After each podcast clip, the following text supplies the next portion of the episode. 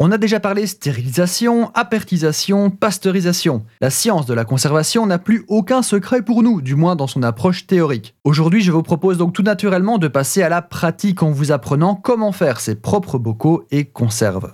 Donc, rappel du principe de base, on enferme hermétiquement un produit dans un contenant. On chauffe le tout, ce qui va permettre de tuer une très grosse partie des bactéries, et comme le contenant est fermé hermétiquement, une fois refroidi, il ne peut plus s'en former de nouvelles et votre produit pourra alors se conserver beaucoup plus longtemps qu'à l'air libre. Eh bien, appliquer ce principe à la maison peut se résumer par super simple. C'est super simple à mettre en place, super simple à produire et super simple à conserver.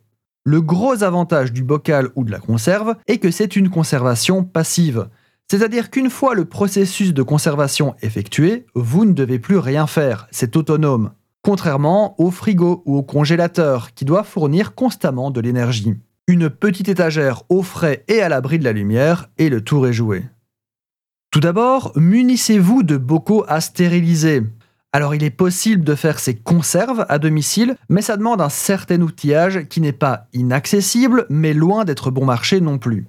Alors les bocaux, vous trouverez tous les prix et toutes les formes. L'important est qu'ils ne soient pas ébréchés et que le caoutchouc de protection soit impeccable. Parfois, le caoutchouc est juste une fine couche collée dans le couvercle. Si, si, regardez.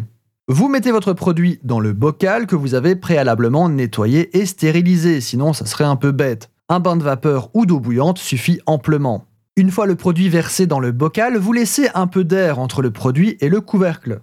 Vous vérifiez que les bords ne sont pas sales, vous refermez le couvercle en tenant bien compte de faire contact avec le caoutchouc et hop, vous immergez le bocal dans l'eau bouillante pour 30 à 240 minutes suivant le produit que vous voulez conserver.